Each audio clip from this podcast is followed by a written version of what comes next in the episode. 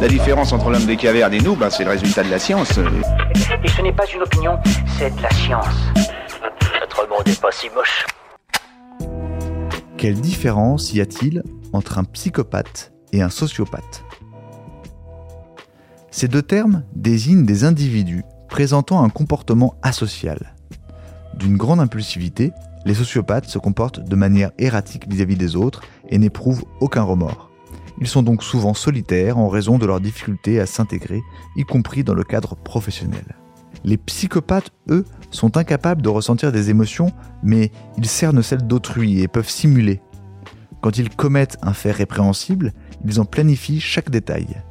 A l'inverse, les crimes des sociopathes sont désorganisés et spontanés. Au sens strict, ni les psychopathes ni les sociopathes ne sont considérés comme malades, car leur discernement n'est pas altéré. Ils sont donc responsables pénalement et peuvent être condamnés pour leurs actes. On distingue trois types de psychopathes, précise le psychiatre et criminologue Roland Coutenceau. Premièrement, le fragile, qui connaît souvent la dépression, les addictions ou les scarifications. Deuxièmement, l'égosyntone, qui n'a pas de fragilité particulière et que l'on peut qualifier de psychopathe adapté. Et troisièmement, le psychopathe hors norme, qui a un ego surdimensionné avec une propension à la paranoïa ou à la mégalomanie. C'est dans cette dernière catégorie que l'on trouve les grands criminels, car le passage à l'acte leur procure un sentiment de puissance. Ces personnalités troublées peuvent évoluer, notamment en suivant des thérapies.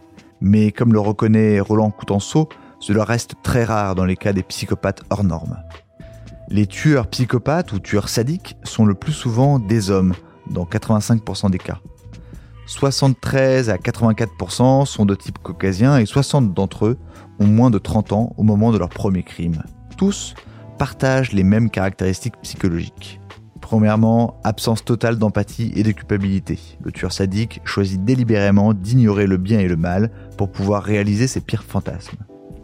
Deuxièmement, il est organisé et calculateur. C'est aussi un acteur accompli qui peut apprendre à simuler les émotions en regardant les autres. Parce qu'il ne tue ni par idéologie ni par appât du gain, il s'avère très difficile à pister. Il choisit des victimes sans lien entre elles, jouissant de les voir souffrir et de les dominer. Et troisièmement, euh, un sentiment de toute puissance. Le sentiment de toute puissance lors du passage à l'acte meurtrier est alors si grisant qu'il provoque une addiction. Voilà. Il ne reste plus qu'à vous remercier de votre attention.